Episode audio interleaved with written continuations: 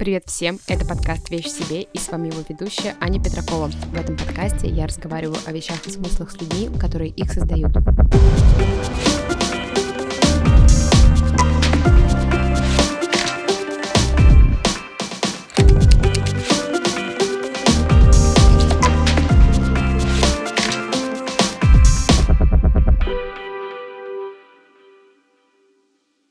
Спасибо всем, кто услышал меня в прошлом выпуске и поставил оценки в Apple подкастах.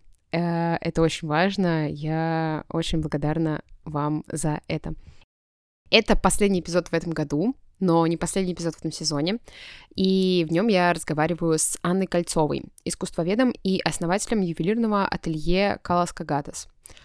В ателье Анна выпускает собственную линейку украшений э, в очень маленьких тиражах, а также разрабатывает и украшения по индивидуальному заказу. Любимые материалы, с которыми Ане нравится работать, это золото, полудрагоценные камни собственной огранки с уникальным рисунком, например, опалы и агаты.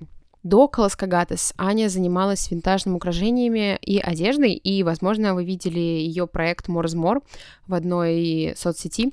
Э, я, например, знаю Аню именно с тех времен, когда она еще занималась винтажными украшениями, и с тех пор, как она стала самостоятельно изготавливать украшения, мне было очень интересно узнать, как и почему она стала этим заниматься. И вот мы вместе сделали, записали выпуск в студии. У Ани очень интересный самобытный подход, что мне очень нравится, благодаря своим условно-академическим знаниям и жизни, насыщенной путешествиями, она создает очень уникальные изделия, не ориентируясь на какие-то тренды, а скорее отталкиваясь от красоты материалов, с которыми она работает, и таким образом, как мне кажется, изобретает свой собственный язык. Украшения, которые создает Аня, мне, например, напоминают музейные образцы которые можно встретить э, в разделе древности, например, в том же Эрмитаже. За время записи нам удалось много чего обсудить. Мы встречались дважды, чтобы сделать максимально полноценный выпуск, и надеюсь, вы это оцените. Если вам понравился этот эпизод и то, что я делаю в этом шоу, я надеюсь, что вы решите поддержать его на одной из площадок, на Boosty или Patreon е. Это такие сервисы, на которых вы можете оформить подписку на комфортную для вас сумму, которая будет списываться у вас ежемесячно. А отключить подписку можно в любой момент. Я буду очень благодарна вашей поддержке. Она мотивирует меня записывать эпизоды дальше.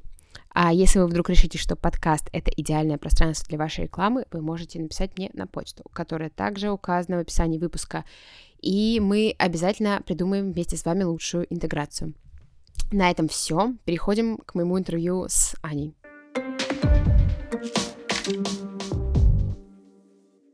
Привет. Привет, спасибо, что позвала меня. Я очень рада быть здесь. Я тоже очень рада с тобой видеться. Я, наверное, начну с того, что вообще я давно за тобой слежу очень, и за тем, что ты делаешь. Твоим винтажным магазином, и потом вот э, твой бренд Колоска Гатес, но мои слушатели, возможно, могут просто этого не знать.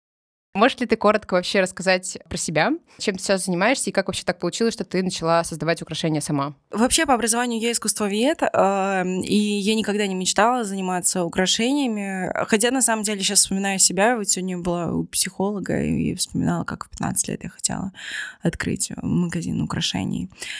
Меня всегда тянуло, при, привлекала мода, то, как мы одеваемся, выражаем себя через одежду, но, естественно, детям, которые выросли в 90-е, это не виделось как некий карьерный путь. Даже когда я начинала, скажем, не было вообще даже индустрии моды в том виде, в котором она существует сейчас в России. И при этом несмотря на то, что она сейчас формируется, у нас есть какие-то бренды, она все равно еще в очень молодом, зачаточном экспериментальном состоянии. Поэтому я не видела для себя это как э, путь карьеры. Я увлекалась искусством, пошла учиться на искусствоведа, проучилась здесь немного, перевелась, потом уехала учиться в Италию, в Америку. Вот, и абсолютно случайно начала делать э, свой э, винтажный магазин, потому что у меня были украшения.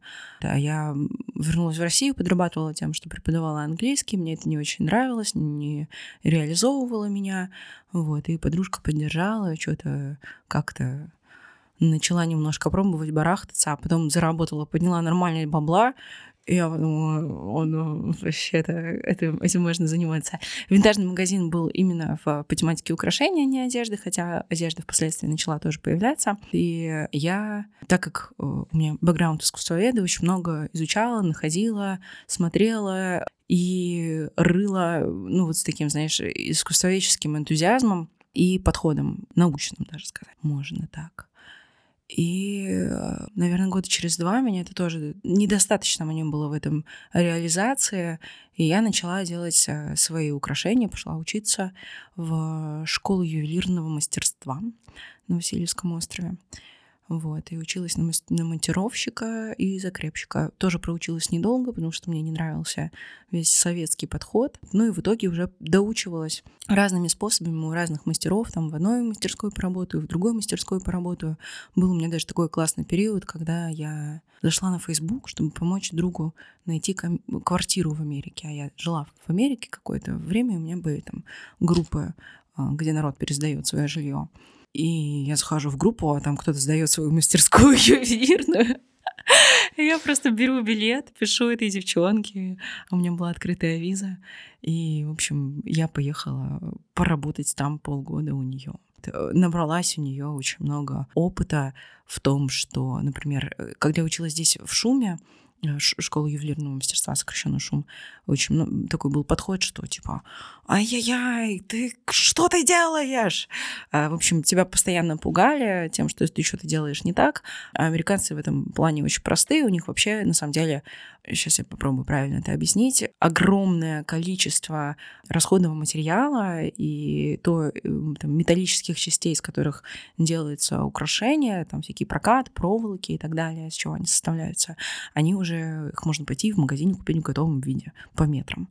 Вот. А, а здесь ювелиры такие хардкорные, прям они вот прям все от начала до конца делают.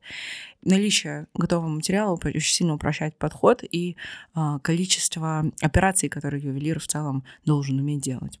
И я там научила, наверное, научилась не бояться делать все.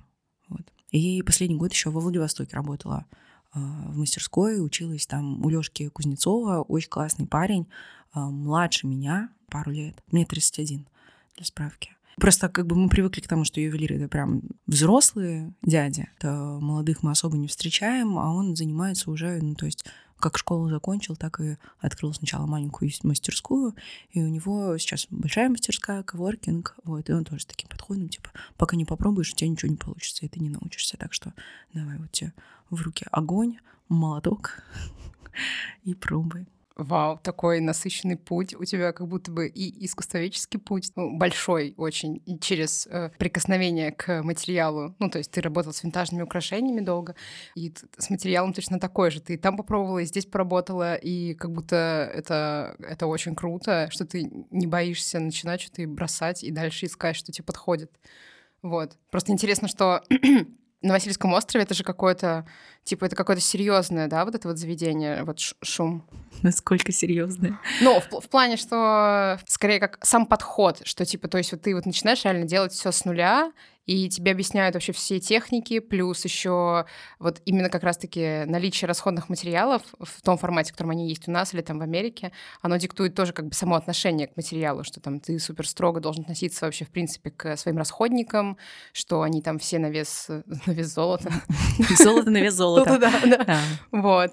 И, а, тут, а в Америке, наверное, это более свободный все-таки подход к, к тому, что ты можешь пробовать, ошибаться, пробовать еще раз. Ну, в целом в Америке намного больше сформирована индустрия, у нас-то в целом индустрии вообще нет. И там, то, что делают э, большие заводы, не могу это называть дизайном. И у людей, наверное, еще не сформирован вкус, не сформировано а, понимание, желание как-то носить украшения. Вот, наверное, поэтому у нас а, много таких а, там слоганов типа «украшения для тех, кто не носит украшения» потому что, ну, как бы, как, что это такое, как с этим взаимодействовать, непонятно в контексте с постсоветского пространства, где просто такой большой разрыв между человеком и способом выражения себя, с одной стороны, а с другой стороны, объектом роскоши, потому что украшения все таки ну, я работаю с драгоценными металлами, это объект роскоши. И это стоит недешево, и времени занимает немало, и, в общем, это очень много труда. А вот расскажи подробнее тогда про свой бренд Калас Кагатес. А, мне очень интересно, что значит этот термин, если это термин, вот, и непридуманное слово. Ну, вдруг. Вот, расскажи, что оно значит. А, это древнегреческое понятие идеального человека. Там, конечно, есть фокус на древнегреческом понимании вообще человека как единицы мироздания, мироздания а, и связи с государственностью, поэтому мы не можем, ну, как бы нынешними глазами и пониманием современного человека полностью понять э, без изучения там, древнегреческой философии, что это такое. Но то, что я вытащила из этого понятия и вложила а, в название, которое будет э, доступно для понимания, для легкого, это человек, который прекрасен внутри и, соответственно, очень красив внешне даже не красив, привлекателен внешне. То есть внут... то, что происходит внутри, привлекает во внешнем мире. Я помню, что когда ты только-только запустила Каласкагатас, там было очень много фотографий мужчин с украшениями в твоих украшениях. Угу. И я подумала, блин, вау, это выглядит просто роскошно. Ну, как такие еще красивые парни с такими, значит, у них на ушах такие, значит, жем, жемчуг, который как-то прячется там внутри ушной раковины. Это выглядит просто невероятно. У тебя был какой-то фокус вообще на такую, на то, что это украшение в том числе и для мужчин? И что это ты хочешь как-то сломать какой-то стереотип, что там, не знаю, мужчины могут носить такие украшения, мужчинам классно идет жемчуг. То есть это тоже на что стоит обратить внимание. Во-первых, я хочу оговориться, что я отошла от понятия бренд. Бренд? Как ага. бренд. А, потому что мне неинтересно сейчас создавать стоковые коллекции, украшений, которые воспроизводимы в нескольких экземплярах. И когда я начинаю, у меня бывают иногда запросы вернуться там к первой коллекции, я это делаю и прям начинаю злиться на себя за то, что я согласилась, потому что для меня это, ну, как бы отсутствие движения, отсутствие творчества. Э, то, что я делаю сейчас, это украшения в единичном экземпляре, у них есть некая повторяющаяся форма, но меняются элементы, составляющие, там кое-какие есть изделия в стоке, но они в маленьких очень количествах. Сейчас я больше работаю с камнем, который э, я либо нахожу какие-то редкие камни, либо а, нахожу большие булыжники с красивой фактурой, вот, и а, иду к мастеру, мы вырезаем из них кабошоны. А, там тоже есть большая своя философия.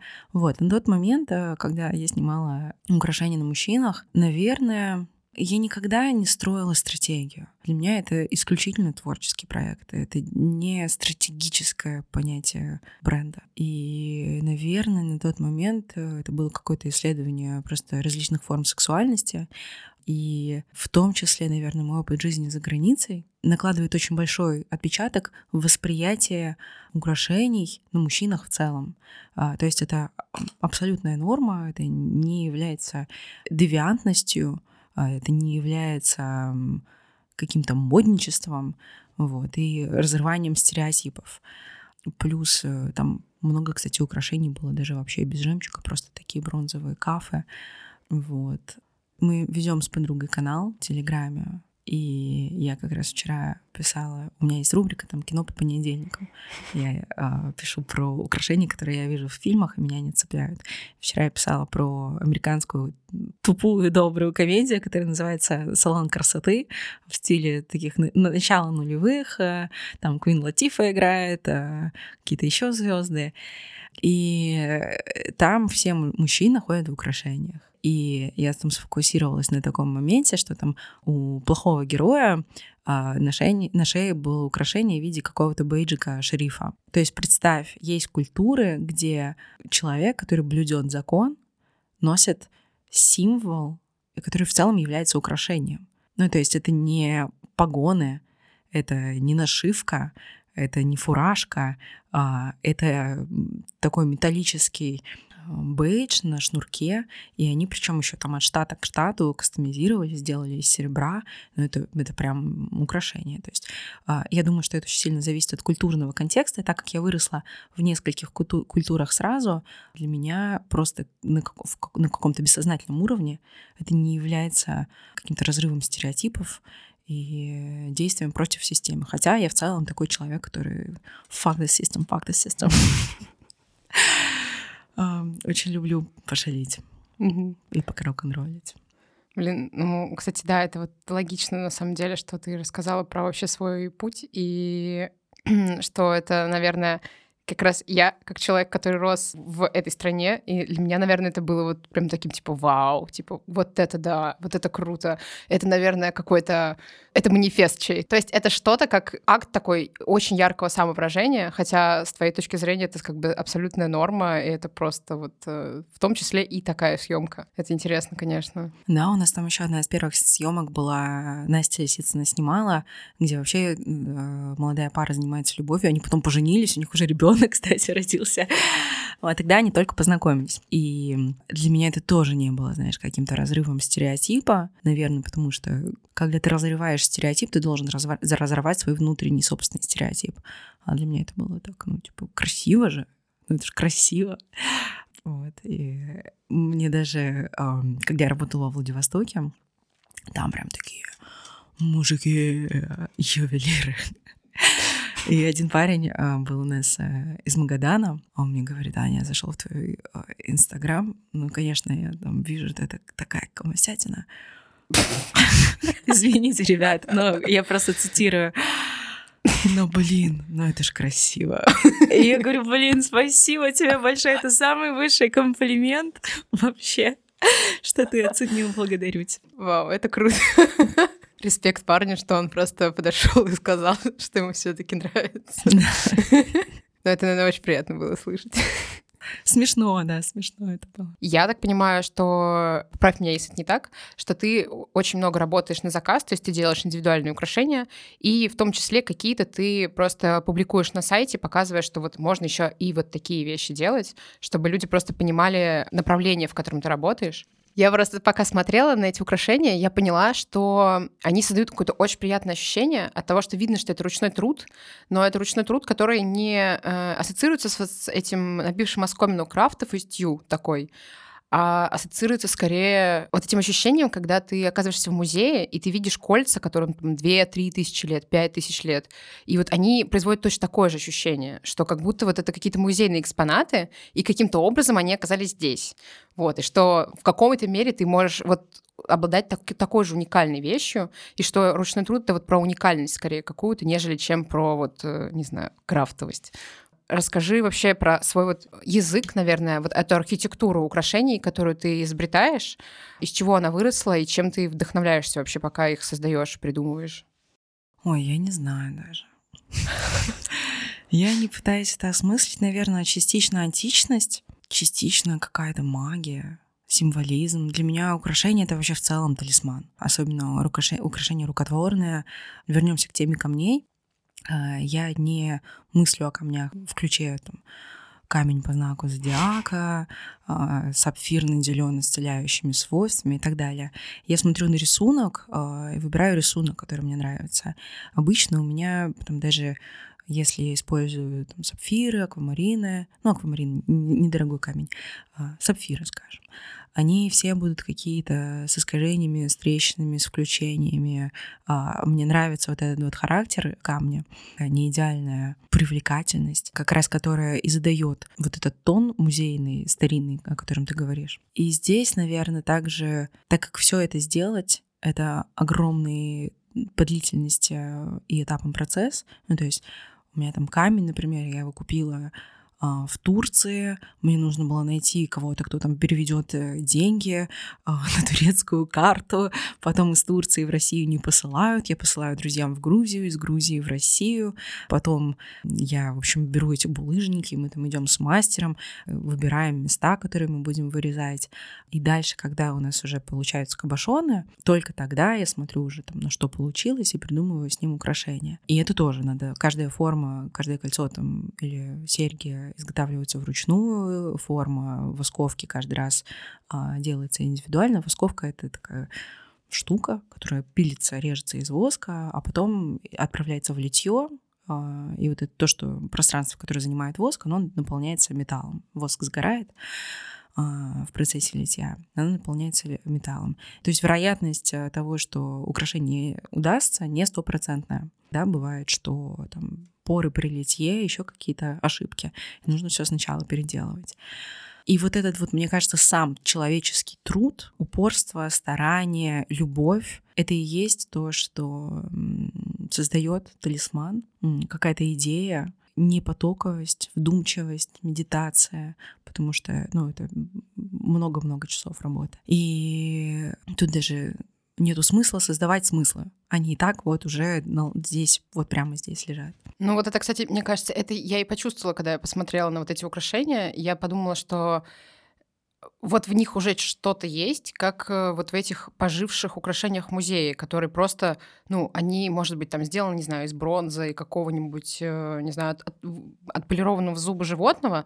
То есть, э, если переводить это просто на ценность материалов, это не очень ценные материалы, mm-hmm. но просто в них накоплено вот это время, вот это внимание, с которым оно было создано, и вот именно поэтому оно драгоценным становится. И вот от твоих украшений вот ощущается то же самое. И это поразительно. Спасибо. Вот. Мне приятно. Еще, наверное, здесь э, имеет важную роль имеет форма отработанная форма, чувство формы. Я умею э, строить в 3D, но я стараюсь не работать в 3D, потому что для того, чтобы ощутить вот это как оно, форму изделия, его комфорт на теле, его а, сочетаемость э, с живым камнем.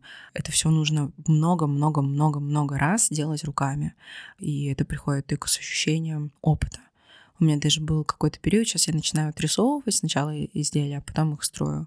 Но долгий период я просто искала форму сразу в материале, знаешь, как скульптор, просто там отсекала что-то искала, дальше пилила, находила, отливала, а в металле оно уже выглядит не так.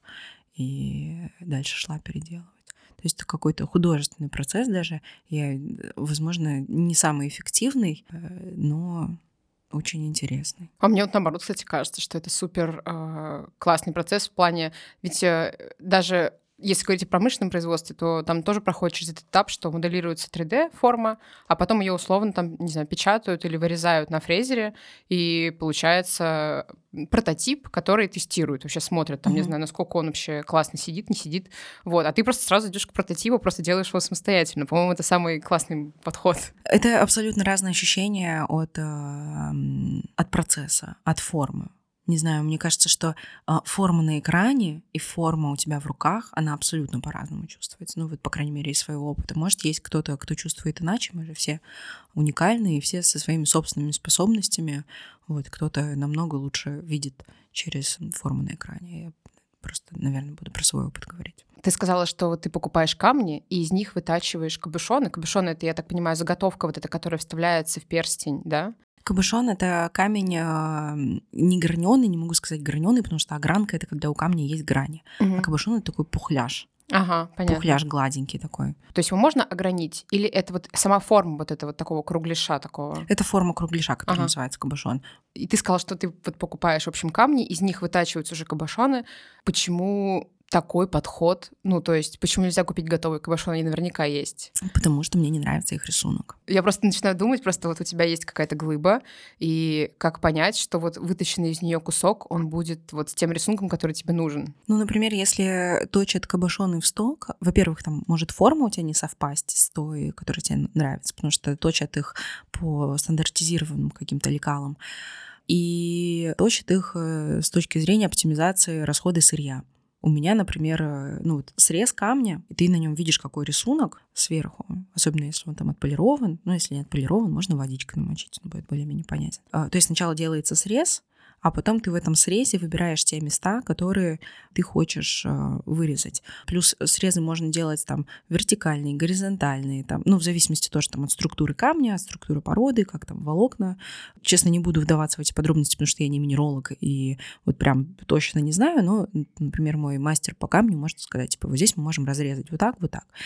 И по-разному а, будет с разных углов среза смотреться рисунок. Где-то он будет вертикальный, где-то он будет там больше вглубь, где-то он будет расползаться. В общем, тоже такой интересный творческий процесс. И а, мне кажется, что его можно достигнуть вот только самостоятельным каким-то а, отсортировкой. Еще у меня был такой камень, радусит. Вообще он редко используется в украшениях. Он не драгоценный и вообще не ценный, но он цвета джинс. Он mm-hmm. просто цвета джинс. Это идеальные джинсы.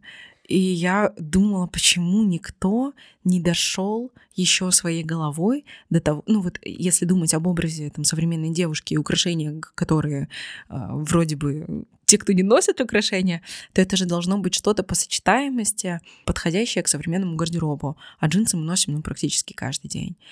И там прям даже фактура джинс. Вот. И так как мне не нравилось то, что продается на рынке именно либо по цвету, по расцветке, либо по рисунку, вот, я нашла то, что мне подходило, и мы сделали джинсовые кольца. А я просто недавно, ну как недавно, летом мы с подругой ходили в музей, который при институте минералогии или геологии находится, и там просто огромная коллекция камней, просто какая-то гигантская. Ну, то есть там ее невозможно обойти за сутки, даже если ты очень захочешь, чтобы внимательно на все посмотреть. Мы просто обошли там пару рядов и поняли, что мы просто остальное все обойдем вот так вот, чуть-чуть поводя носом, потому что больше нас не влезало информации. Вот.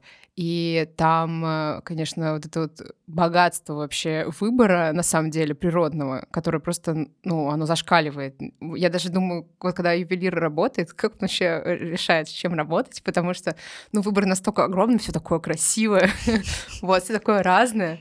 Вот. А у тебя достаточно лаконичный выбор пород, на самом деле, с которыми ты работаешь. У тебя там опал есть, э, жемчуг, Почему именно опалы и вот другие породы ты выбрала для работы? Опалы, с ними увлекательная история. Мне вообще предложил их ими воспользоваться друг нашей семьи.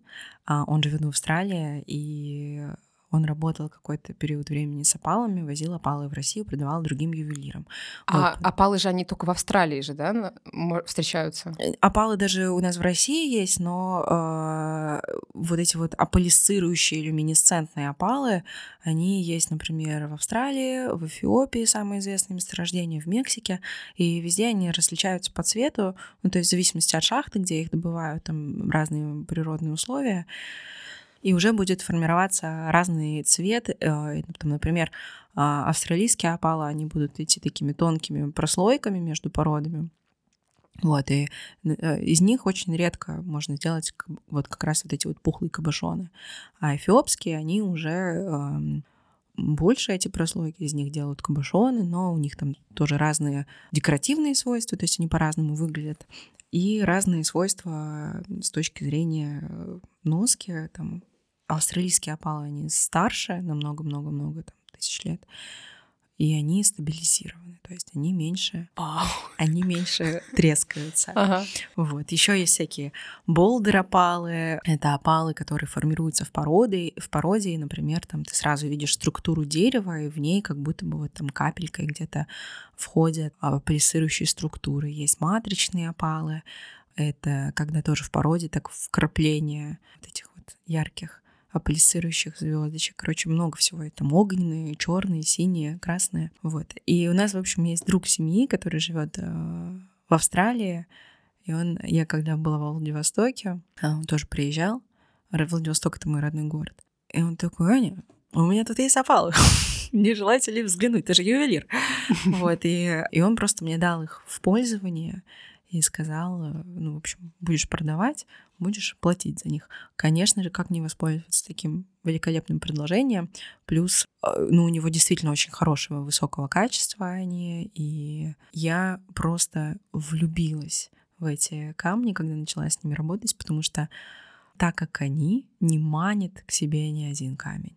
во-первых, везде неповторимый рисунок, во-вторых, вот это, знаешь, космическое какое-то магическое волшебное сияние, а мне вообще близка тема магии. Я это все очень люблю. И это очень необычно. У нас на рынке опалов нет. Тоже уникальная возможность была. Там, то, что вы увидите в магазинах 585, где написано, что есть опалы, это в основном синтетические камни, либо прям супер, ну вот если такие маленькие прям кабошончики, это скорее всего либо синтетика, либо очень-очень дешевое эфиопское сырье, которое не сырье, точнее а камень, который будет а, при соприкосновении с а, водой светлеть и терять свой цвет. Вот. А такого вот качества, как мне наш друг а, отдал, я такого не встречала. И тут мне просто предоставился замечательный шанс, и я решила его им воспользоваться. Вау. Я просто читала тоже про опалы. У меня одна подруга говорила, что вот она хочет себе украшение из опала. Uh-huh. Но говорит, я не могу понять, типа, что с этими опалами не так, как будто бы очень много подделок. И я просто решила погуглить, посмотреть тоже, типа, что это такое. И я реально поняла, что их очень много, при этом это супер редкая история, и что очень много синтетики, действительно, которую в каком-то смысле она легко как бы отличается по, вот по структуре блеска. Но в этот раз тебе предложили прям камни, с которыми можно работать. Вот, а что делать, если э, тебе захочется работать с опалами дальше, но вот этот вот запас, он, он иссякнет? То есть это же нужно очень короче, какая-то экспертиза обладать очень мощной, чтобы определить какое-то классное сырье, вот классные камни, которые можно использовать? Ну, у меня есть Николай Михайлович, я ему всегда могу написать и сказать, Николай Михайлович, я продала все, мне надо еще. А. Вот. И он пришлет из Австралии еще посылку. Вот, то есть он прям... Я на самом деле очень хочу съездить с ним а, а, на месторождение, вот, и уже там самостоятельно повыбирать. И то же самое с опалами проделать, что я делаю, например, с агатами или с теми же радуситами, брать глыбу и э, самой выбирать, э, что мне с ней делать. Вот, есть очень красивые матричные опалы, а они вообще у них э, рисунок такой, знаешь, как будто бы звездное небо. Очень сложно передать, потому что там такая черная черная, как будто бы впитывающая свет а, основа, она не блестящая, и из нее проблескивают там красные, синие, желтые, зеленые звездочки. И, в общем, я хочу себе такое заиметь и делать с ними медальоны. Но пока еще только в проекте. Я, я могу себе представить это, что это действительно наверное, очень красиво, и даже само описание, то, как этот камень, ну, появляется в природе, то есть как порода вот это возникает, оно какое-то вообще максимально магическое, то есть что там должны как-то идеально совпасть условия, чтобы появился вот этот блеск, и что он там при... Если ты там носишь украшение с таким камнем, и там на него попадает вода, то он как-то тоже немного видоизменяется и продолжает жить и существовать, как бы уже будучи частью украшения. Вот, но продолжает жить как, ну, как, как живой материал такой настоящий. Я понимаю, почему этот камень тебя притянул, потому что он, ну, как-то даже когда про него читаешь, не видишь настоящего камня, ты очаровываешься вообще абсолютно этой историей. Приглашаю в гости посмотреть на мою библиотеку опалов. Ой, хочу очень. Библиотека опалов звучит отлично. А вот такой еще тоже вопрос. У нас в стране просто достаточно жестко, очень сложно работать с ювелиркой в плане бюрократии. То mm-hmm. есть там очень много вот этих вот зон, где контролируется все, это может останавливать, на самом деле, при работе с драгметаллами, потому что просто это как бы, ну, с точки зрения юридической, как бы очень сложная история. Почему ты работаешь с золотом в таком количестве, вот, и насколько тебе вообще вот важен этот материал, раз ты его выбрала? Ну, во-первых, у меня очень маленькие объемы с точки зрения бизнеса, это прям вообще ни о чем. Вот. Если я изготавливаю на заказ, то я работаю с давальческим сырьем, то есть приносит э, человек э, свой старый лом, свои старых козерогов, не знаю, там, а, бабушкины кольца с корундами. Вот, и мы их уже переплавляем во что-то новое. Э, на самом деле не такая там сложная схема, да, бюрократия есть, э, да, есть э, некий порог входа, но я вообще в целом считаю мой подход, что ничего хорошего просто не дается. Если действительно, если ты хочешь делать украшения, но не драгоценные, вон, пожалуйста, есть огромное количество других материалов. Можно прекрасно самовыражаться с помощью бисера, ракушек, э, там, чего угодно. Металлы тоже есть не знаю, даже латунь, которую можно позолотить, и вот она будет выглядеть примерно как золото. Ну, например, там у латуни другой вес, поэтому золото просто оно ощущается вообще по-другому на пальце. И везде, где высокий порог входа, там же и очень большие перспективы развития. Меня ненавидят все, с кем я разговариваю на эту тему. Я говорю, если хотим просто, есть бровеньки у Машеньки, губоньки у Дашеньки. Ну, то есть есть э, те сферы, где тебе ничего не нужно делать, кроме как загрузить э, в приложение банка свои расходы, доходы, подать налоговую отчетность и все. Вот. А здесь, конечно, сложнее, нужен бухгалтер, а нужно вести там Росфин, мониторинг и взаимодействие с пробирной палатой, но я считаю, что это не такой большой объем а, волокиты, как можно себе представить. Просто нужно в этом разобраться. В целом, все, что я получала в жизни, там даже образование за границей, конечно, это было непросто. Но сколько мне это всего дало? Не просто с точки зрения поступления, не просто с точки зрения адаптации, не просто с точки зрения другого языка, на котором идет образование и домашки. Но это очень сильно развивает. Блин, конечно, там американский подход, это что этим могут заниматься все, и вот вам, пожалуйста, расходные материалы, которые можно по метру купить. Вот. Но, с другой стороны, остаются действительно самые большие энтузиасты и а, люди, влюбленные в свое дело, во-первых. А во-вторых, я считаю, что там, где государство начинает немножко закручивать гайки и собирать дополнительный налог, это значит, что это очень прибыльная сфера, как бы, ну, с точки, просто с точки зрения бизнеса зарабатывания денег мы можем на это посмотреть, окинуть широким взглядом и посмотреть, почему так, сколько мы здесь можем заработать. Потому что украшения, опять, это роскошь. НДС, который мы платим с а, украшений, это налог на роскошь. Это нормально во всем цивилизованном мире. Потом также можно, например, не быть ИПшником, а работать э, дизайнером э, в любой компании, разрабатывать дизайн, а уже на реализацию, именно работу с металлом отдавать украшения какому-нибудь э, ювелиру. То есть много разных путей, как можно не сталкиваться с бюрократией. Ну, вообще, мне понравилась твоя история про высокий порог входа. Это вообще хорошее замечание очень мне кажется. А почему вот, кстати, ты выбираешь путь э, создания украшений самостоятельный, нежели как, ну, не знаю, ты можешь придумывать и придумывать достаточно много, учитывая, что, не знаю, у тебя есть хорошая насмотренность, и наверняка у тебя еще есть много идей, которые, возможно, тебе, там, не знаю, хочется реализовать, но ты выбираешь вот проделать вот весь путь самостоятельно. Ну, во-первых, я от этого кайфую. Мне это очень нравится. Я не могу иначе. Ну, меня бесит иначе. А, во-вторых, а, я считаю, что насмотренность без опыта — это пустой пшик. А, насмотренности может быть сколько угодно. И я действительно сама попадалась на эту удочку, считаю, что у меня вот такая вот насмотренность, и я сейчас вот такого вот забабаху, а ты пытаешься что-то создать, и оно выходит не так, как ты, ты представляешь себя в голове. Вот, поэтому здесь а, очень важно отрабатывать много-много-много часов практики. Вот, так как я люблю вот, работать с материалами, и в целом а, мне интересно работать, а, развиваться в сфере создания ювелирных украшений, драгоценных, и куда-то там метить а, а, в миллионные, полмиллионные а, изделия, меня, конечно, от этого отделяет еще очень много лет работы, я это осознаю. У меня получается вести бизнес самостоятельно, мне не нужен какой-то посредник для этого, работать на кого-то. То есть у меня есть какой-то свой пул клиентов, э, своя денежка, и, в общем, я не голодный художник. Вот, поэтому я выбрала для себя такой путь, который, с одной стороны, сложен, а, его усложняет то, что нужно как бы самостоятельно вести всю деятельность, а с другой стороны, здесь абсолютно нет никаких ограничений в плане адженды того, что от тебя хотят видеть. Вот. И так как у нас в России еще рынок очень сильно начинающий. Ты в какой бренд не тыкни, у них везде примерно все одно и то же. А делать одно и то же очень сильно не хочется.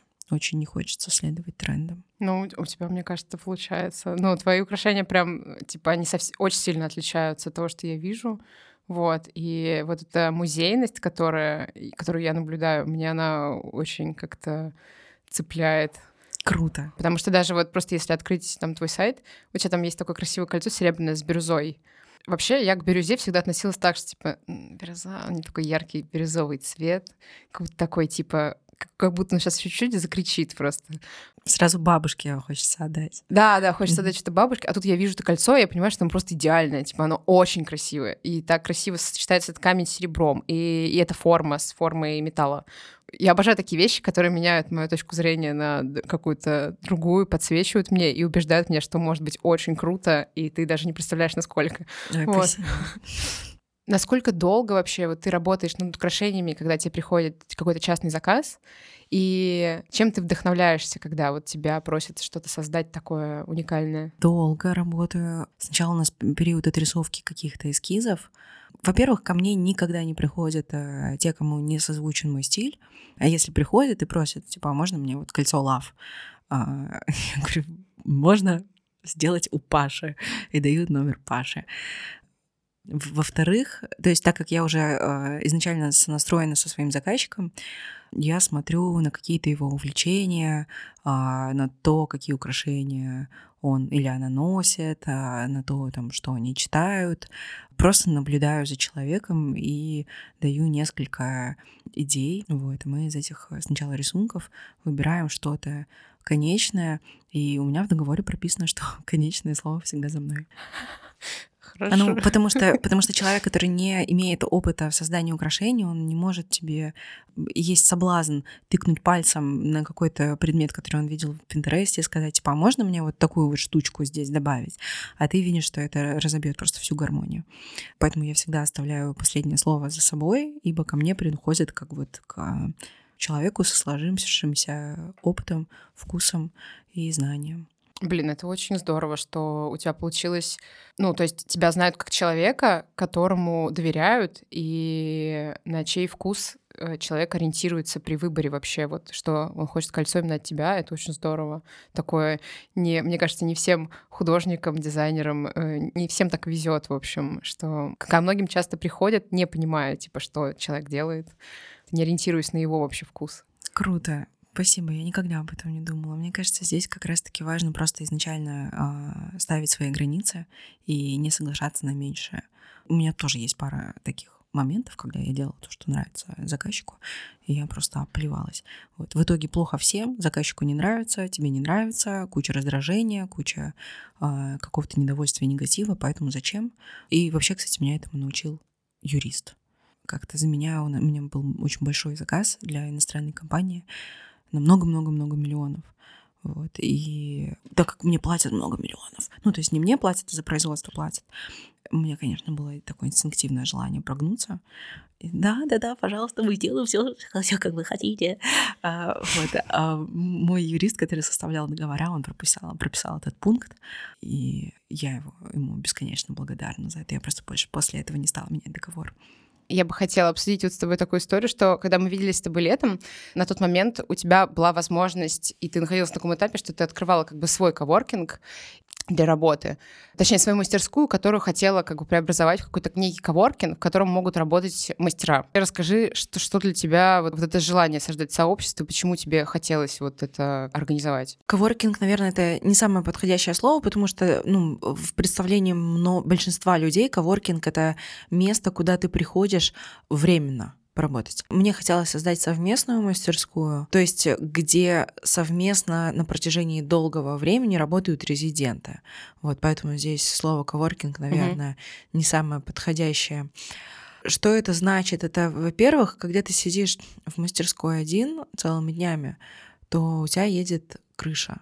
Хотя у кого-то нет. Э, есть люди, которым, наоборот, так удобнее, и они не представляют, как э, можно работать с другими и общаться. Во-вторых, это обмен опытом, а, потому что у каждого мастера, я тебе рассказывала то, как я училась, это в целом был такой путь обучения у разных мастеров. И это не было намеренное обучение, то есть я никому не приходила за конкретными курсами, а, за исключением там пары случаев. Я просто работала с ними в одном пространстве и обменивалась а, опытом и опылялась об них. И это очень круто, потому что у каждого мастера есть а, свои способы делать свою работу.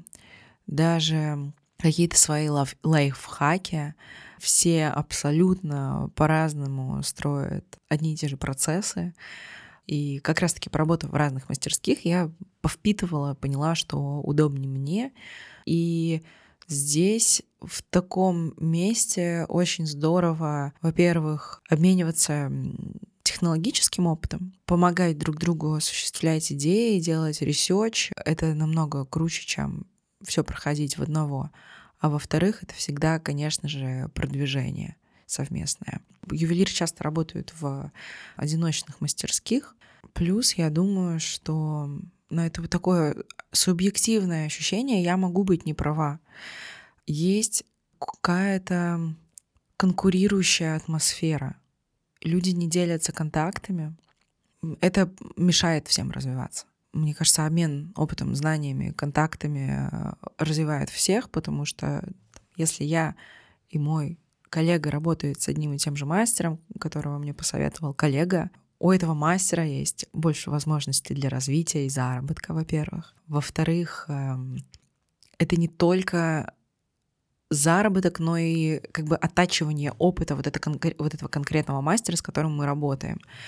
И плюс поиск своих людей, э, с которыми ты сходишься не только с точки зрения видения создания продукта, но и просто по-человечески, какими-то человеческими качествами, где у вас э, комфортная, нормальная коммуникация, это тоже очень важно. И в общей мастерской свободных ювелиров, мне кажется, таких возможностей для развития каждого намного больше. Вот. Но, к сожалению, создание мастерской пока отложено на паузу, ибо возникли сложности с э, поиском помещения. Но я уверена, что когда-то это разрешится. А, плюс еще, конечно же, самое главное, оборудование стоит пипец как дорого. Очень дорого. Я не знаю, сколько, ну, как бы я свое собираю на протяжении долгих лет.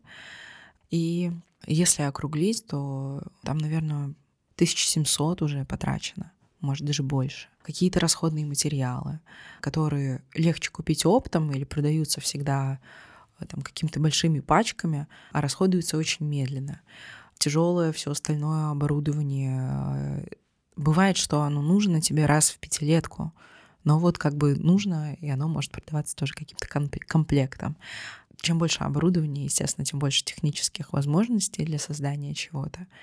И один человек, одному человеку очень сложно себе позволить это, особенно а, на каких-то начальных этапах своей карьеры, своего творчества, без сторонних инвестиций, а, работать на чужом оборудовании тоже не очень приятно, потому что оно может быть убитое или там, не подходить тебе по качеству.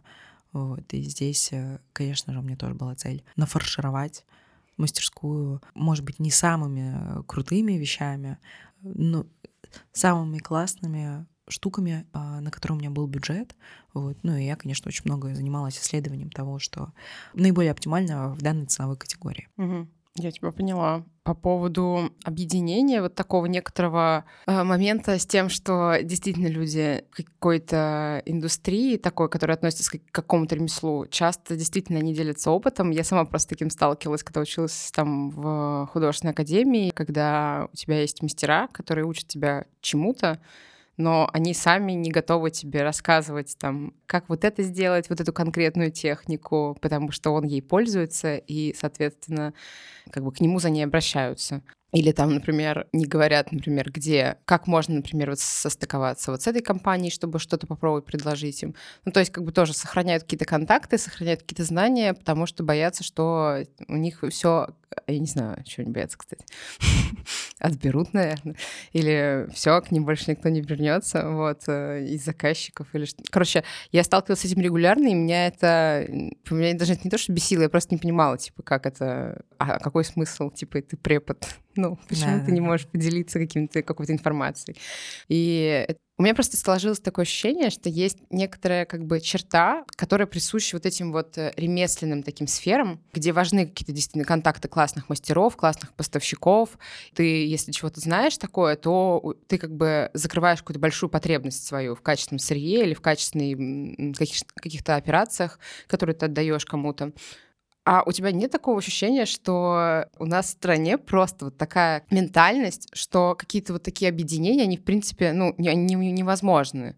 что вот все настолько не доверяют друг другу, что нет возможности, что даже если такое будет создано, оно, скорее всего, ну, не полетит, потому что это не подходит под ментальность нашу. Нет ничего невозможного. Просто люди привыкли делать так. Знаешь, есть анекдот.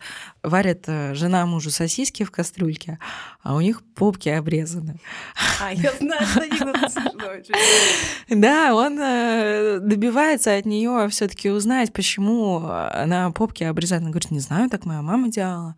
Мама говорит, не знаю, так моя мама делала. Она в итоге идет к бабушке и говорит, так у нас просто кастрюлька была маленькая, сосиски не помещались. И есть какой-то выученный механизм действий. Так принято, я не буду идти против системы. Я тебе уже сказала, что я любитель э, против системы идти. Там, где это уместно, скажем, я не совсем прям панк, и я не из тех, кто будет делать людям неудобно, чтобы мне было удобно. Но иногда как бы во благо-то народа правила можно нарушить. И это абсолютно точно во благо. И вообще я считаю, что все слетаются на тепленькое, все слетаются на удобненькое, на комфортненькое. Возможно, как бы это изначально будет встречено с каким-то э, встречалась, э, есть э, там, ювелирные сообщества, где я публиковала объявление о том, что вот э, там я делаю мастерскую, мне нужны ищу, в общем, себя соратников на долгосрочную аренду. И я просто в свой адрес получала очень много язвительных каких-то комментариев и насмешек противника. Вот. У меня очень толстая шкура, меня вообще невозможно обидеть, мне кажется, практически. А, если мне человек может обидеть, то он должен быть очень близким и как бы знать мои а, ниточки. Но такое меня вообще не обижает. Ну, не хотите, как хотите. И я знаю, что есть а, там в Москве ребята, которые так объединяются, продвигают друг друга. У них а, очень сильно там, за несколько лет выросла стоимость работ. Ну, как бы они все равно опыляются друг, друг от друга. Это какая-то по ментальности похожая группа людей, у них, естественно, как-то это выражается на стиле, поэтому они примерно как-то а, в кругу одних и тех же заказчиков и вертятся. Потом я считаю, что конкуренции тоже вообще не надо бояться, потому что растет спрос, и у людей в целом повышается интерес к выбранной сфере, там мы возьмем стекло или ювелирное искусство, если сфера представлена наибольшим каким-то разнообразием, она начинается популяризироваться усилиями, объединенными ее создателей.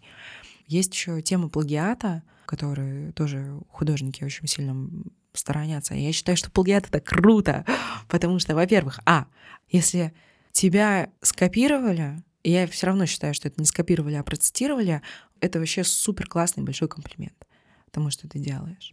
Если тебя копируют, это большой стимул двигаться дальше, не застревать в одной точке, не производить один продукт постоянно, потому что копирующий все равно не сможет скопировать всю твою мыслительную систему полностью. Он просто берет, вычленяет некий продукт, который ему понравился, и делает похожий. Если это там, мы говорим про ювелирное искусство, невозможно скопировать э, полностью, потому что там, ты смотришь на фото, тебе кажется, что ты понимаешь, как выглядит предмет, но на самом деле полное ощущение, полная картина предмета э, возникает только при соприкосновении с ним физически. И это вес толщины, там какие-то нюансы. Невозможно, это все невозможно определить по фото и даже по трехмерному со всех сторон и обзоров. То есть, если тебя кто-то копирует, все равно это будет цитата, это не полностью воспроизведенный предмет, который ты создал, а во-вторых, твою систему мыслей скопировать не может никто. Это то, что не поддается перевоспроизведению. Человек, он просто может там вдохновиться твоим предметом и уйти в какую-то другую сторону. Плюс вообще в целом в новой, молодой, развивающейся индустрии копирование — это абсолютно нормальная тема, потому что когда люди не знают, как, они начинают делать так, как сделал кто-то до них, и им понравилось. Вот, поэтому это просто, наверное, этап обучения другого мастера, который может, кстати, на этом закончиться. А для многих он там и заканчивается.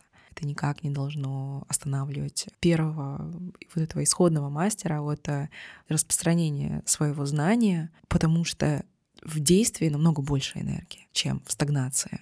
Если все вот это вот так копить в себе, никому ничего не рассказывать, то нету движения, это вода начинает заболачиваться без движения. При быстром течении реки вода течет, простите, за такое простое сравнение, но в реке больше жизни. Поэтому я считаю, что такие объединения, они будут способствовать скорейшему развитию каждого элемента и последующих поколений. И это круто. Не, ну это, это правда здорово, да. Просто очень интересно. Я бы с удовольствием, короче, понаблюдала бы, как у тебя получилось бы такое запустить. Ну, то есть я желаю тебе хорошего будущего с этой идеей, вот, и хороших найденных компаньонов каких-то, которых ты встретишь на этом пути. Потому что э, мне кажется, что это прям отличная идея. Другое дело, что как у тебя хватает сил бороться, бороться с какими-то извительными замечаниями, потому что многих, мне кажется, это останавливает на каких-то таких вот начинаниях. Вот, когда есть э, условно коллеги из профессиональной сферы какой-то, которые критикуют твою работу, и это может остановить очень быстро. Ну, я воспринимаю их просто как тролли в интернете. Ну, на них не надо обижаться. Уверена, что среди коллег э, тоже как бы есть больше, больше троллей, чем ювелиры. Я не знаю, кто эти люди. Э, я не вижу их аватарки. А, ну, точнее, я могу даже посмотреть на их аватарки, могу перейти по их ссылке, посмотреть, э, что они делают, угу. и не согласиться с тем, что они делают внутренне, ну, мне не понравится, скорее всего, это поэтому зачем мне пытаться понравиться кому-то, кто в целом не нравится мне. Поэтому здесь совет всем остальным не обращать внимания на троллей, вот, и делать свою тему. Мне кажется, стоит бояться вот именно этой стагнации, что ты не будешь соприкасаться со сложностями, там, с какими-то язвительными комментариями других людей, со своими страхами. Ты не будешь через эти сложности проходить, и вот это вот страшно потому что э, тогда ты не вырастешь ни как человек, ни как профессионал, ты не осуществишь свою мечту. Вообще в чем тогда прикол жить? Согл. Э, согласна, да, но просто на это... Э, я вот понимаю иногда, что мне какие-то, когда поступают какие-то замечания касательно моей там профессиональной какой-то э, сферы, я понимаю, что иногда как бы я спокойно к этому отношусь, такая, ну, как бы окей, ладно, вот. А иногда я прям чувствую, что типа, блин, типа, обидно так, mm. вот, но как будто бы же, чем больше ты делаешь, тем больше ты можешь встретить сопротивление на этом пути, и это всегда нужно черпать откуда-то вот эту вот уверенность в себе, откуда ты ее берешь постоянно. Не знаю. Ну, я понимаю, наверное, что на работе работать работу я не хочу. А, что мне еще делать?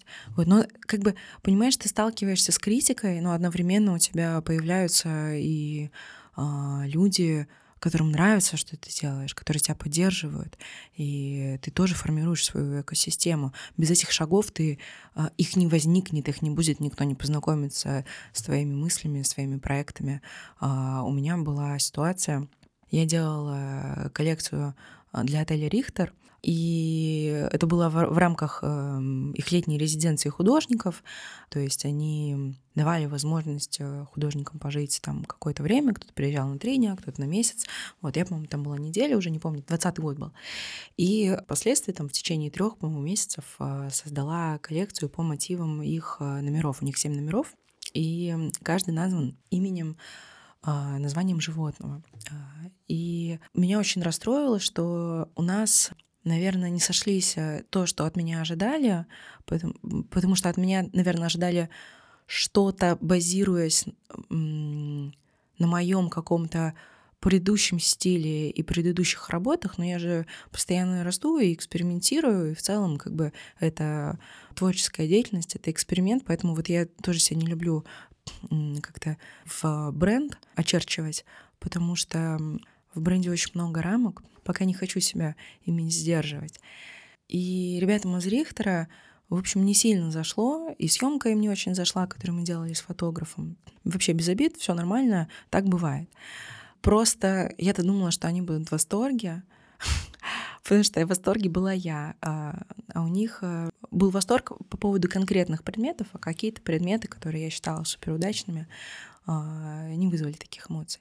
Но несколько месяцев спустя мне раздается звонок с э, незнакомого номера, просто пятиминутный монолог из комплиментов. И мужчина, э, он известный дизайнер интерьеров, он увидел, что я создала для Рихтера, и он сказал, что Аня, это искусство, вообще такого никто не делал. И вот этот один пятиминутный монолог для меня значил намного больше, нежели чем момент э, вот этого, того, что мы не сошлись с ребятами из Рихтера в своем видении. А, вот этот вот один отклик восторга от эм, лица, чье творчество я также уважаю, чью работу я уважаю, от профессионала, а, для меня очень много значило. И как бы на, на самом деле даже здесь мне хочется сказать и как-то посоветовать всем не вдохновляться внешней оценкой. Да, конечно, это приятно, но в целом успех кроется в удовольствии от процесса, от а, личного роста, от того, что а, несмотря на какие-то комментарии, сложности, трение с э, средой, мы находим в себе силы и время каждый день заниматься тем, что а, нам очень нравится и чем мы очень вдохновляемся. Но опять-таки здесь э, намного больше энергии, чем а, в других, э, в мнениях других. А вот читать мнения других — это, наверное, такой, знаешь, немножко мазохизм. Поэтому лучше просто себя оградить от этого. Ну, у тебя возникают вообще такие моменты сомнения? Или ты уже настолько крепко стоишь вот на этом понимании, что у тебя есть путь, и что ты в нем ищешь вдохновение, нежели чем в отклике других? Или ты как-то все-таки иногда возвращаешься к этому диалогу, и тебе, ну, точнее, он появляется вообще? Этого было очень много, когда я начинала. Очень много. Я могла произвести много прототипов и не выпустить их в серию, не запустить их э, в Инстаграм, я очень сильно боялась э, внешней оценки негативной или даже равнодушия. Сейчас уже нет. Вообще пофиг. Блин, круто, ты крутая. Спасибо. Ну, это действительно, типа, очень такой... Это какой-то порог, который ты преодолела, это очень круто. А у тебя еще не приходила такая в голову мысль, что...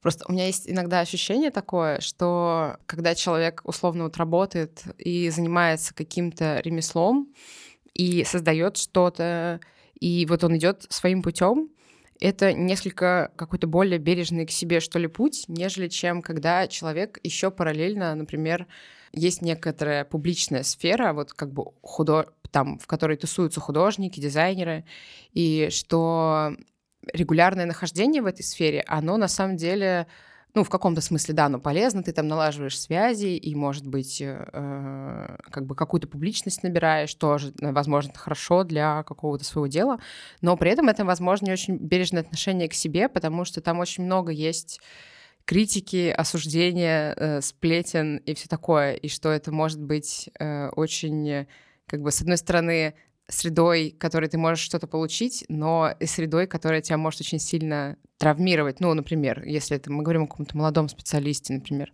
Вот. Расскажи вообще, вот вообще какие у тебя отношения с каким-то комьюнити, может быть, художников? Относишь ли ты себя к какой-то такой вот э, к такому комьюнити или там, может быть, дизайнеров? Или вот ты как бы ощущаешь себя очень такой отдельной единицей, и вот э, в целом это как бы это твой путь? Про бережность себе, к себе я вообще не знаю на самом деле, как а, для каждого бережно, для кого-то бережней намного а, быть частью комьюнити. Но мы же все с разных этапов начинаем а, нашу деятельность, и нам нужны абсолютно разные подпорки, поэтому здесь не будет универсального какого-то совета. Комьюнити вообще, я считаю, необходимо абсолютно для здорового сознания. Просто нужно выбирать себе комьюнити потому что там, где э, о тебе сплетничают, ну, блин, это не твое комьюнити, это не те люди, с которыми тебе нужно рядом находиться. Adiós, ребят. Во-первых, я не позволяю такого отношения к себе. Во-вторых, я не позволяю такого отношения к другим. Потому что, как правило, то, что мы позволяем в свой адрес, какие-то сплетни, мы абсолютно то же самое делаем в адрес других. И здесь просто такой, знаешь, чекпоинт, лакмусовая бумажка. Всегда нужно задавать себе вопросы а, о том, почему со мной это происходит.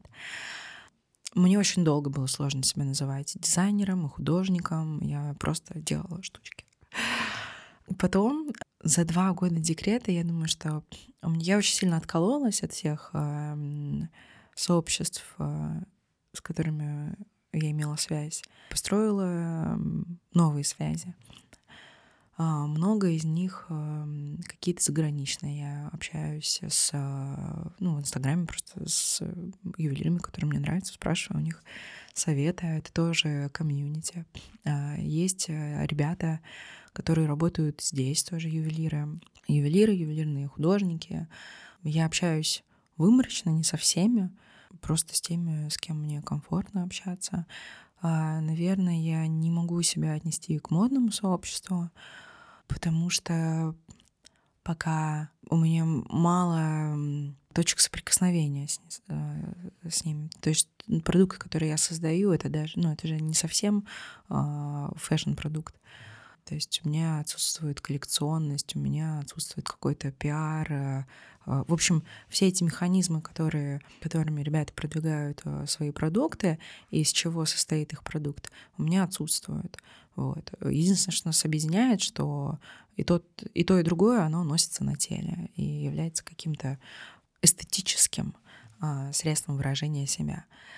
Я тебя услышала. Ты сказала, что ты за время декрета как-то от... построила новые связи. Просто хочется узнать э, твое ощущение тоже от того, что у тебя, получается, сначала было как бы была одна жизнь, а потом она изменилась сильно, и ты при этом, при этом изменении ты построила новое сообщество вокруг себя и создала какие-то новые связи. Нет ли у тебя ощущения, что тебе не хватает того, что было, или тебе суперкомфортно в том, что есть сейчас? О, мне очень нравится то, что я сейчас. Я раньше очень сильно вот, была частью какой-то фэшн-тусовки. Ну, может, не очень сильно. Больше, чем сейчас. А сейчас меня окружают просто много мам с детьми, у которых другие проблемы, другие заботы. И мне нравятся какие-то, знаешь, такие широкие взгляды на жизнь. У меня был дискомфорт с тем, что я э, создаю то, что в принципе не нужно миру. Угу. Ну, то есть э, я не делаю лекарства, э, я не изобретаю э, телефоны, но, во-первых, искусство очень нужно миру. А, во-вторых, я дико кайфую от того, что я делаю, и я думаю, что здесь как раз кроется момент предназначения.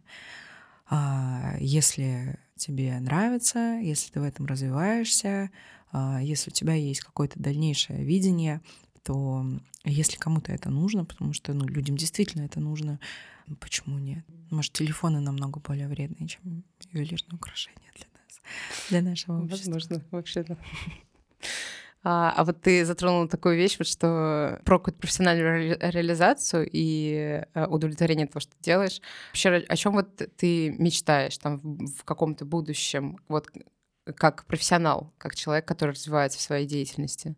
У меня есть с точки зрения ремесла цель повысить свое ремесло, постоянно повышать и работать над более сложными объектами, предметами, украшениями. Давайте будем называть их украшения, потому что все-таки это украшения, они это такое профессиональное искажение, типа изделия.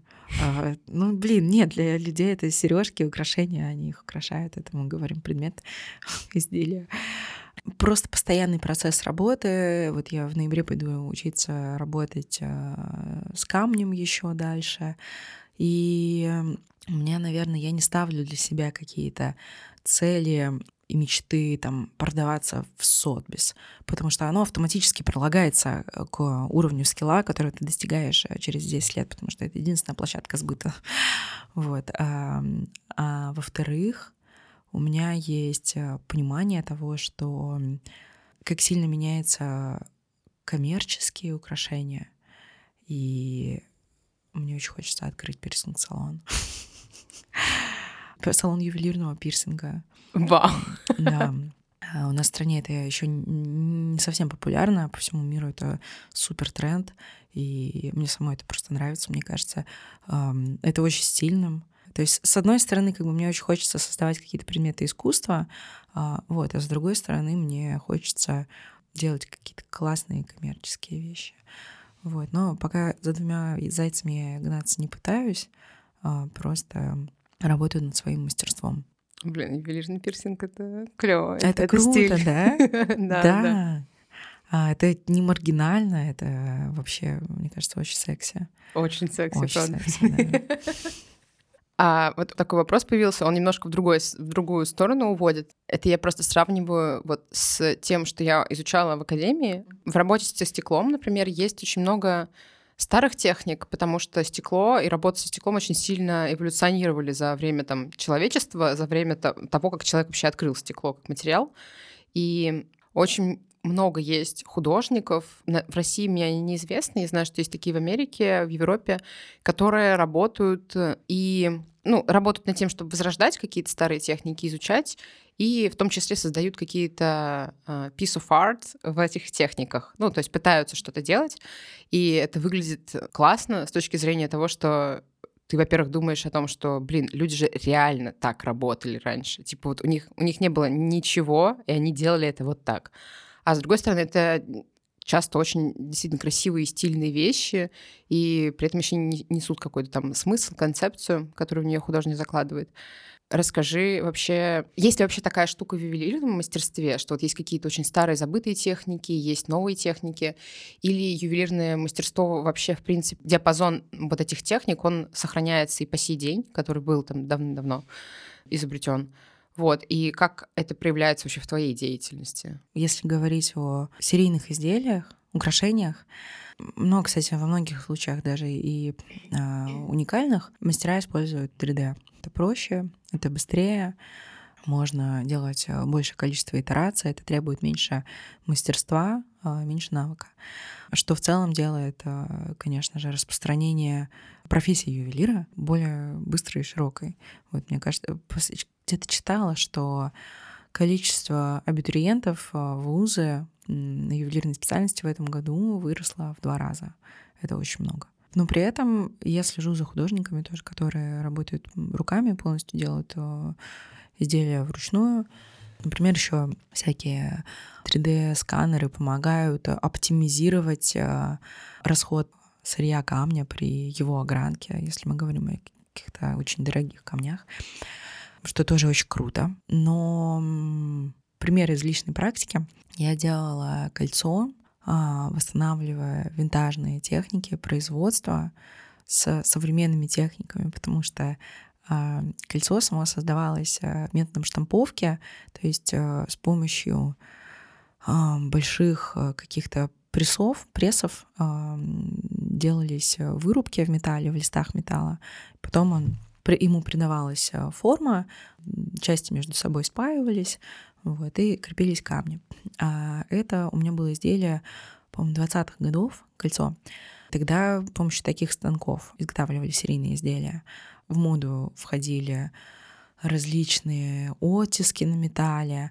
А в целом, кстати, вот мода тоже очень сильно сопряжена с тем, какие сейчас изобретаются технологии, какие сейчас техники существуют.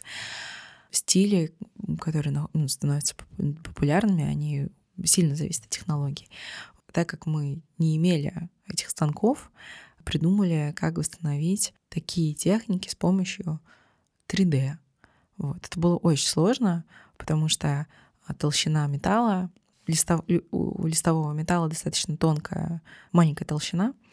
Листовой металл — это тот металл, из которого делаются вырубки. Представь себе листик, вот, и там на нем каким-то штампом, как и от печеньки формы, вот вырубают, э, вырезают какую-то форму. А в 3D на такую маленькую толщину очень сложно воссоздать, ну, потому что сначала изделие строишь, строишь в 3D, а потом либо фрезеруешь его в воске в полимерном, либо печатаешь на 3D принтере. Полимерный воск для резки фрезой очень хрупкий, и, в общем, не позволяет это все сначала вырезать такие тонкие детали, такой тонкий, не могу даже назвать прокатом, потому что прокат — это когда ты прокатываешь металл в лист, а тут, э, в общем, имитацию проката. А с другой стороны, потом это все очень сложно отливать, потому что такие толщины тоже не всегда проливаются в металле. У нас было очень много экспериментов, пока мы не нашли оптимальные а, вариации, и кольцо получилось вообще просто точь в точь по внешнему виду. Вот. Поэтому мне кажется, что можно всегда 3D-технологии, современные технологии использовать себе во благо, можно как-то все это смешивать. Есть, наверное, прикол восстановлении старых техник. В ювелирной деятельности, наверное, это просто удовольствие самого мастера от такой деятельности и, возможно, очень-очень-очень-очень узкий круг людей, которые его понимают. А, такие гики. Ну да, как будто бы и в ювелирке вообще в целом 3D это скорее как оптимизация процессов такая мощная, а сам кайф поработать вручную, вот. Я знаю ребят, которые э, кайфуют от работы в 3D. Они ненавидят вручную работать. Mm-hmm. Кто-то даже в 3D ненавидит работать. Они просто... Это зависит от каждого. Для меня это медитация. Жизнь, в которой мы сейчас живем, для меня слишком насыщенная и быстрая. Я, не, я очень медленно отвечаю в чатах, я практически не сижу в соцсетях, я не люблю такую активную коммуникацию с людьми, которая не основывается на чем-то глубоком и важном. Поэтому я очень такой аналоговый человек, и мне доставляет большое удовольствие замедляться вот в этом процессе телефоны, инбоксы и всякие мессенджеры и соцсети — это безумно аддиктивная штука. Как бы я для себя избрала вот эту вот а, работу, а, потому что это ну, с одной стороны, возможно, даже лекарство от а, всего, что происходит э, сейчас, и вот этого перегруза мозга, и позволяет мне оставаться человеком и умнеть, наверное, так. Бывает тоже, если работаешь очень долго и не заходишь в соцсети, ты потом заходишь и такой, блин, да что я вообще тут забыл? Закрываешь. Но если ты чуть дольше там проведешь времени, это реально просто ловушка, которую uh-huh. ты потом уже, уже думаешь, блин, мне надо обновить Инстаграм, типа, на всякий случай, потому что ты уже подвязан на эту штуку, и все. И как будто бы жизнь без соцсетей — это на самом деле привилегия. Абсолютно точно. У меня э, стараюсь ограничить себя, это, это очень важно. Мне кажется, особенно вот для художников э, не смотреть, э, кто что, как производит не сравнивать себя с другими, не тренировать эту пресловутую насмотренность через Инстаграм и Пинтерест, просто потеряться в процессе, и тогда оно само не начнет рождаться. Ну, там нужен какой-то, вот знаешь, этот э, период от купорки, а потом тебе просто начинают сниться вещи, которые ты хочешь создать. У, у всех этот период разный. Кому-то нужно три дня, кому-то два года. У меня пять лет. Все. Вау. Это, кстати, интересная да, точка зрения, что это действительно, может быть, так работает когда находишься в процессе, ты много себя этому посвящаешь, то есть твое внимание туда уходит. Мозг тоже, в конце концов, перестраивается и тоже начинает думать об этом. Ну, то есть не твое сиюминутное внимание, а какое-то такое мощное, такое более подсознательное какая-то штука. Вот. И это может приносить какие-то действительно классные инсайты. Да, я писала свой диплом э, в универе, я не рассказывала, э, писала его о э, художнике современном, он до сих пор жив, э, а его зовут Джеймс Торрелл.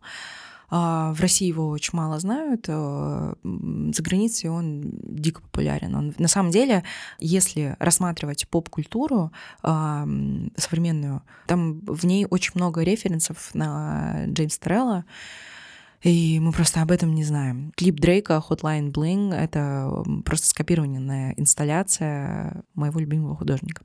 Вот. И у него очень интересная жизнь. Он а, родился в семье вообще не квакеров. Это такое сообщество а, религиозное. Очень жесткое. Ну, достаточно, да. Они э, не используют электричество, ездят на лошадях, э, там, на, с повозками. Э, и э, их э, молитва, служба в церкви, она состоит в том, что они просто приходят в церковь и в тишине смотрят на свет и соединяются с Богом. Медитация — это просто вот эта вот загрузка глубокая в себя. И э, Джеймс Торрелл — это художник, э, который принадлежит э, Light and Space э, Movement, есть э, свет и пространство. Он занимается светом и пространством. И он в своем детстве рассказывает, что когда он шел со школы, у него, ну, естественно, дома не было телевизора, а, и он, проходя по темным улицам, мог безошибочно определить по свету, который из проектируется окон. из ага. окон, что идет э, по телевизору у разных соседей, что они смотрят, и, ну, то есть он мог там чуть ли не картинку считывать. Это скилл, который тренируется. А, он, конечно, в этот момент очень сильно влюбился в свет. Он какое-то время проучился в университете. Панома колледж, по-моему, я уже точно не помню, не скажу. А, но отчислился. И у него отец э, занимался авиацией. Вот, кстати, я не знаю, как э, квакерство и авиация совместимо. Вот, ну, возможно, совместимо. И он, соответственно, тоже перенял э, этот опыт и навык, и эм, в первые начальные годы своей художественной деятельности подрабатывал тем, что он ремонтировал самолеты маленькие, кукурузники. Он не сотрудничал ни с какими галереями очень долго. К нему приходили, стучали в дверь, просили его о сотрудничестве, и он намеренно отказывался от этого, потому что он хотел выработать для себя такую твердую базу и такое твердое видение, нерушимое ничем, и не находящийся под влиянием ничего, что он отказывался от, от этого спонсорства, ну, потому что как работают галереи, они тебе дают деньги и диктуют некую программу, потому что им эти деньги нужно обернуть.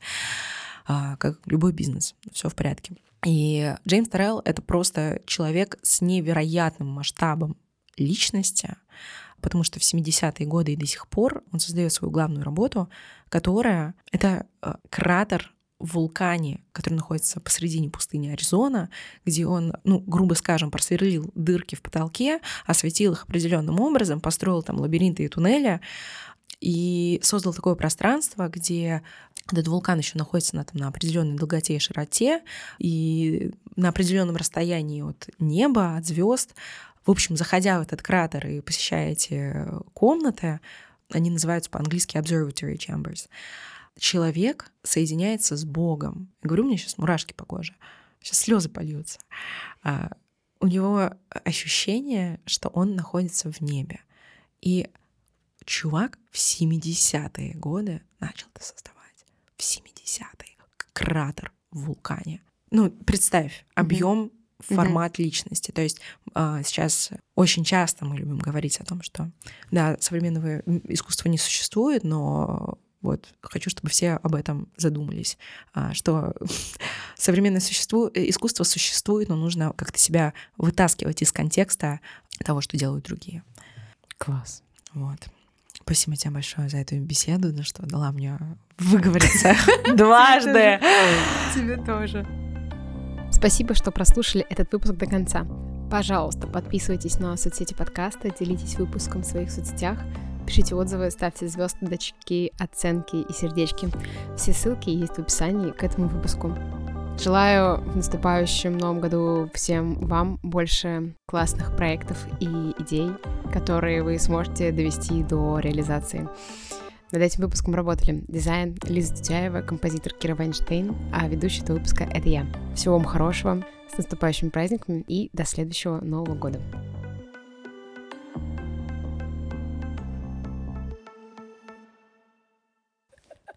А, очень смешно, кто-то будет слушать три раза. Очень секси. Очень секси.